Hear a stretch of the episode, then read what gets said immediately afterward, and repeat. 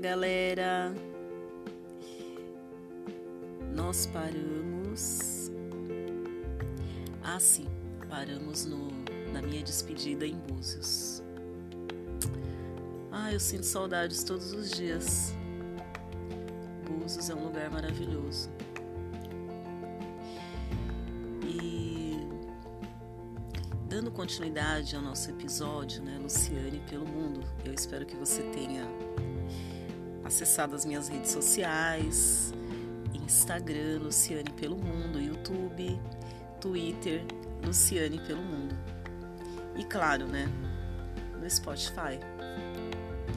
Hoje eu quero falar um pouquinho é, sobre algo que impede muitas pessoas de viajar, cair no mundo, fazer um intercâmbio, um mochilão, um voluntariado, que seria o medo. Então, é, se eu perguntar aqui, né, quem gostaria de fazer as malas e viajar?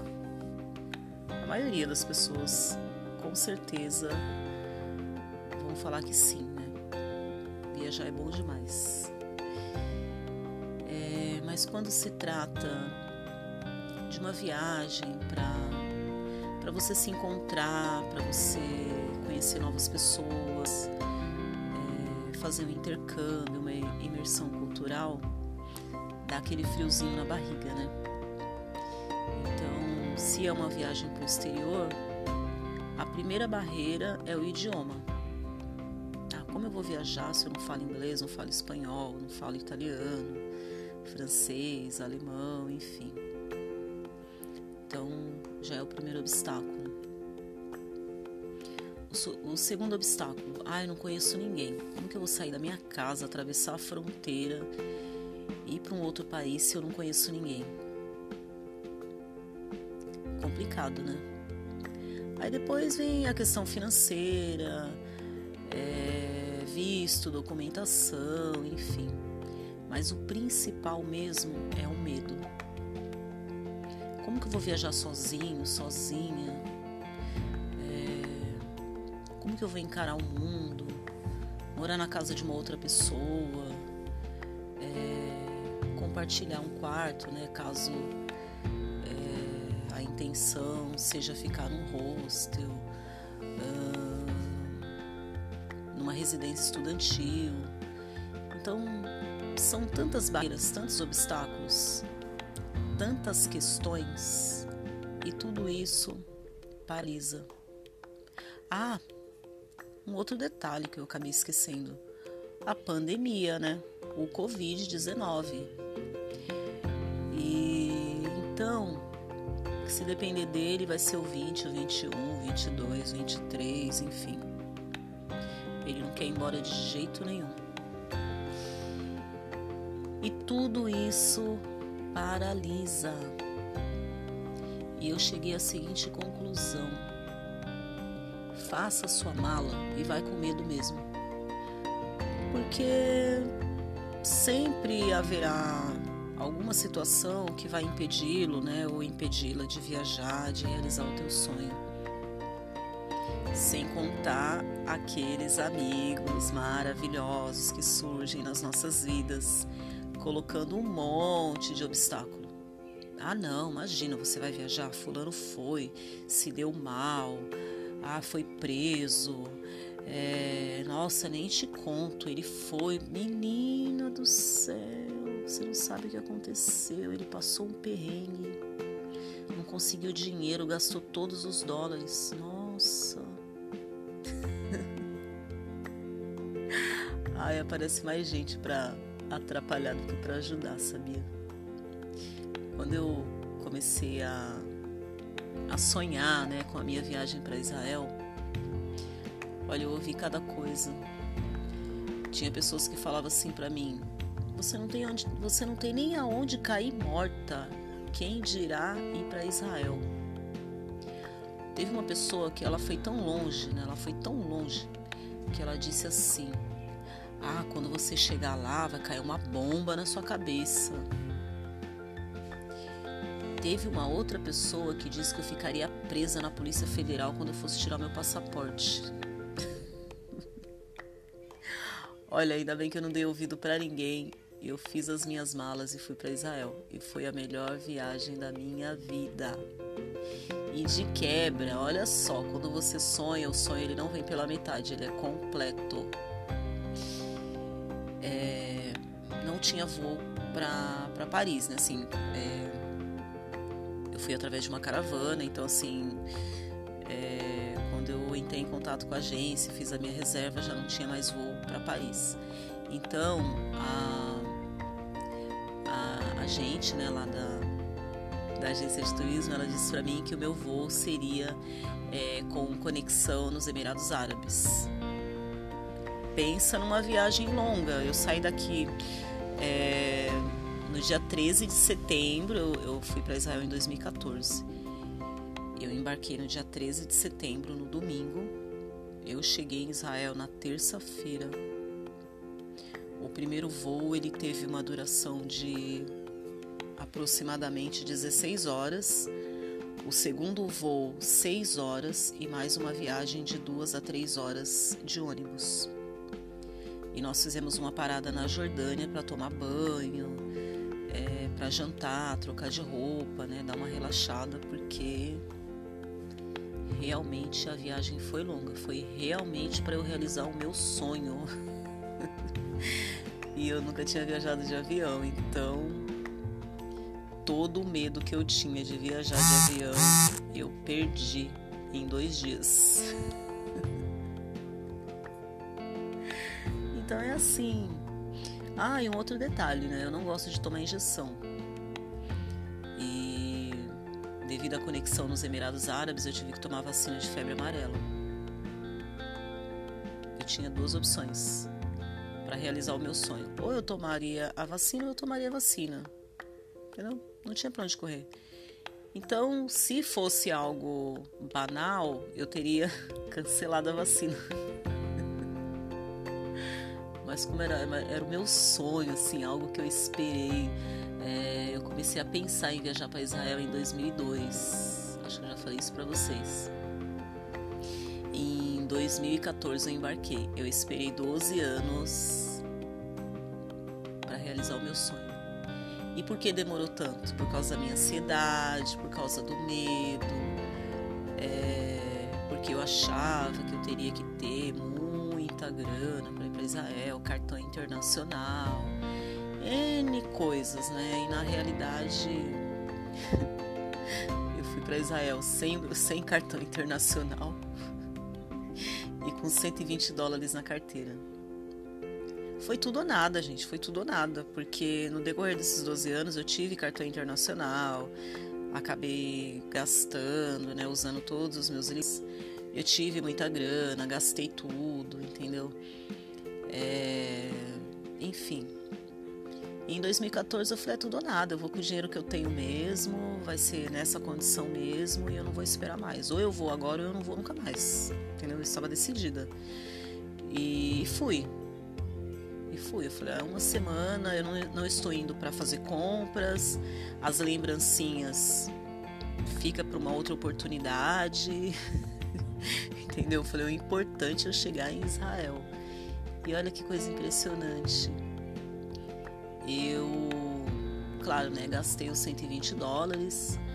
É, o pacote que eu contratei era pensão completa, então eu não tive despesa nenhuma com relação à alimentação.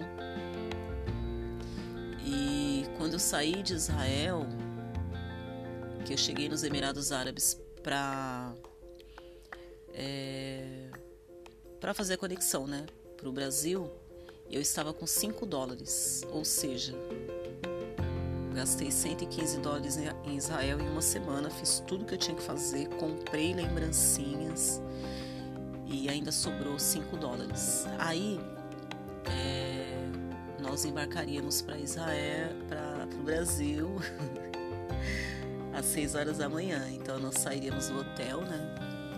Às 3 horas e ficaríamos aí 3 horas esperando para embarcar. E nós tínhamos chegado no hotel, lá nos Emirados Árabes, em Abu Dhabi, 11 horas da manhã. Então, eles tiveram compaixão da gente, né? Conseguir é, que nós ficássemos até as três horas da manhã. Então nós saímos do aeroporto, fomos pro hotel. É, lembrei, gente, porque olha, depois de 12 anos é muita informação, né? Tem que ter uma boa memória. E eu não fiz diário. então nós chegamos às 11 horas nos Emirados Árabes, fomos pro hotel, Hotel Rotana, maravilhoso, muito chique, lindo demais. O quarto que eu fiquei, ai, maravilhoso. Fiquei entre aspas, né? Porque eu fui pro quarto, deixei a minha mala, desci e fui fazer um passeio. Então eu tenho certeza que eu, que eu vou retornar para os Emirados Árabes e eu vou ficar hospedada nesse hotel para desfrutar de tudo. E aí que acontece, né? A guia turística falou assim: é, vocês vão passar tarde aqui, então aproveita, vão para Dubai, vão para Abu Dhabi, Parque da Ferrari, tem o shopping, shopping mall, né? Shopping mall Marina, tem muitas coisas para vocês aproveitarem aqui. Ou vocês fiquem no hotel, vão descansar, dormir, enfim. Aí, como eu gosto muito de corrida de Fórmula 1, eu, eu fui para Abu Dhabi. Mas o que acontece? Eu só tinha 5 dólares, né? E um táxi até lá ficaria 20, rea... 20 dólares. E aí, o que acontece? É... Nós ficamos. Nós combinamos, né, de irmos em quatro pessoas, cada um pagaria 5 dólares. Aí eu tinha uma graninha na minha conta, né, em reais. E eu conversei com um amigo que eu conheci na viagem, uma pessoa muito bacana, me ajudou bastante. A maioria das fotos que eu tirei em Israel, ele acabou tirando para mim, porque às vezes meu celular está descarregado. E então assim, né, são as amizades que nós fazemos no decorrer da, da viagem, né? E aí eu falei para ele, eu falei, olha, é, você poderia trocar para mim? É, eu te dou valor em reais e você troca né, em, em, dólar, porque eu quero muito passear e eu só tenho dinheiro da ida, não tenho dinheiro para voltar. Se não der, tudo bem, eu fico no hotel, né? Hotel maravilhoso, né? Eu ia desfrutar da mesma forma. Aí ele falou, Luciane, corre, pega sua mala e, e corre, senão a gente vai perder tempo aqui, né? Eu falei, tá bom. Aí subi, guardei as minhas malas, fiquei encantada com o quarto, suíte maravilhosa. E fiquei encantada mesmo, nem queria sair do quarto, gente. Tão lindo que ele era. Aí desci, quando chegou na recepção, aí ele falou assim, aí ele me deu 100 dólares. E aí eu falei, eu não tenho 100 dólares. Na época o dólar estava 2,40 mais ou menos. E eu tinha pago uma graninha pra agência, então eu fiquei assim, né? Sem nada. Aí ele me deu 100 dólares. Aí ele falou: ah, não, é um presente, você não precisa me devolver, não é empréstimo. E vamos, vamos, vamos, senão a gente vai perder o dia. E é, isso aconteceu no meu retorno para o Brasil. Chegando em Abu Dhabi, nós fomos é, para o shopping mall. E eu gostaria muito de ter ido no Parque Ferrari, mas é, era mais ou menos 35 dólares o passaporte e já era acho que mais de uma hora da tarde, então não ia valer a pena gastar para ficar pouco tempo no parque, né? Então é um passeio também que eu pretendo é, realizar. E aí nós fomos no shopping mall, uma galera foi para Dubai e aí eu fui no shopping Ferrari, nossa, cada coisa legal, capacete, macacão, é, relógio, perfume, né, muitas coisas bacanas. Aí eu comprei um squeeze para mim e comprei uma mini Ferrari pro meu sobrinho. E com essa grana que o meu amigo me deu de presente, né? E aí, beleza. E lá em Israel, é assim, né? É uma cultura, né? Eles não comem carne vermelha, somente frango e peixe. Então imagina, né? Uma semana comendo frango e peixe. Ai, que delícia, ó. São as carnes que eu mais gosto. Nem senti falta de carne vermelha. Aí quando chegou lá no shopping mall, né? É... Fiquei encantada, um shopping lindo, maravilhoso, enorme. E aí nós fomos comer, né? E quando chegamos na praça de alimentação, toda aquela galera se reuniu. E o grupo, né? E quando chegou no Burger King, gente, pensa numa fila enorme pensa num povo que não aguenta ficar sem comer carne vermelha. Foi todo mundo pro Burger King. Aí quando eu cheguei na fila, um casal me procurou e perguntou, né, se eu era aquela moça maluca, né, que foi para Israel com 120 dólares. E falei, ah, sou eu mesma, fui e voltei. e ainda sobrou 5 dólares. Aí eles falaram para mim assim, olha, nós conversamos, né? E, e, a pessoa que veio me procurar falou, eu e minha esposa nós conversamos, tal, e resolvemos te dar um presente. Aí eles me deram 100 dólares. Então imagina, né? Se o meu maior medo era eu ir passar alguma dificuldade por falta de grana, ali eu cheguei à conclusão que tudo é possível. Eu fiquei super emocionada, agradeci até falei, né, não havia necessidade, né, o meu sonho já tinha sido realizado, eu já tinha me alimentado, comprado lembrancinha, né, foi muito além do que eu havia imaginado, porque eu achei que eu não ia conseguir trazer lembrança para ninguém, né, e foi possível. É, inclusive eu ainda tenho alguns chaveiros que eu comprei lá em Israel. E e assim, né, são surpresas que acontecem que acontecem na viagem. Por isso que você precisa romper com os seus medos, vencer essa barreira, porque se você não vencer, você não vai desfrutar dessas surpresas, desses presentes, você não vai conhecer esses amigos, é, as pessoas não vão saber da sua história, então é, rompa os seus medos. É, eles sempre vão aparecer no meio do caminho. Sempre vão aparecer. Os medos, ele, o medo ele vem para nos paralisar. E paralisa mesmo, mesmo, paralisa sim. É, de uma forma tão impressionante que é, que é necessário uma força muito grande, né, para romper. Então, o sonho, ele tem que ser algo na sua vida que esteja assim, né? Não sei qual é a tua crença, né? Mas abaixo de Deus, ele tem que estar em primeiro lugar na sua vida. Porque só assim você vai romper os seus medos para viver o teu sonho, entendeu? Você vai fazer qualquer loucura para viver o teu sonho. Você vai tomar injeção, que foi o meu caso. Eu tenho pavor de injeção. Eu tomei injeção. Eu fui assim, sabe, super ansiosa para o hospital. Inclusive, eu tomei a vacina de febre amarela no Hospital das Clínicas em São Paulo.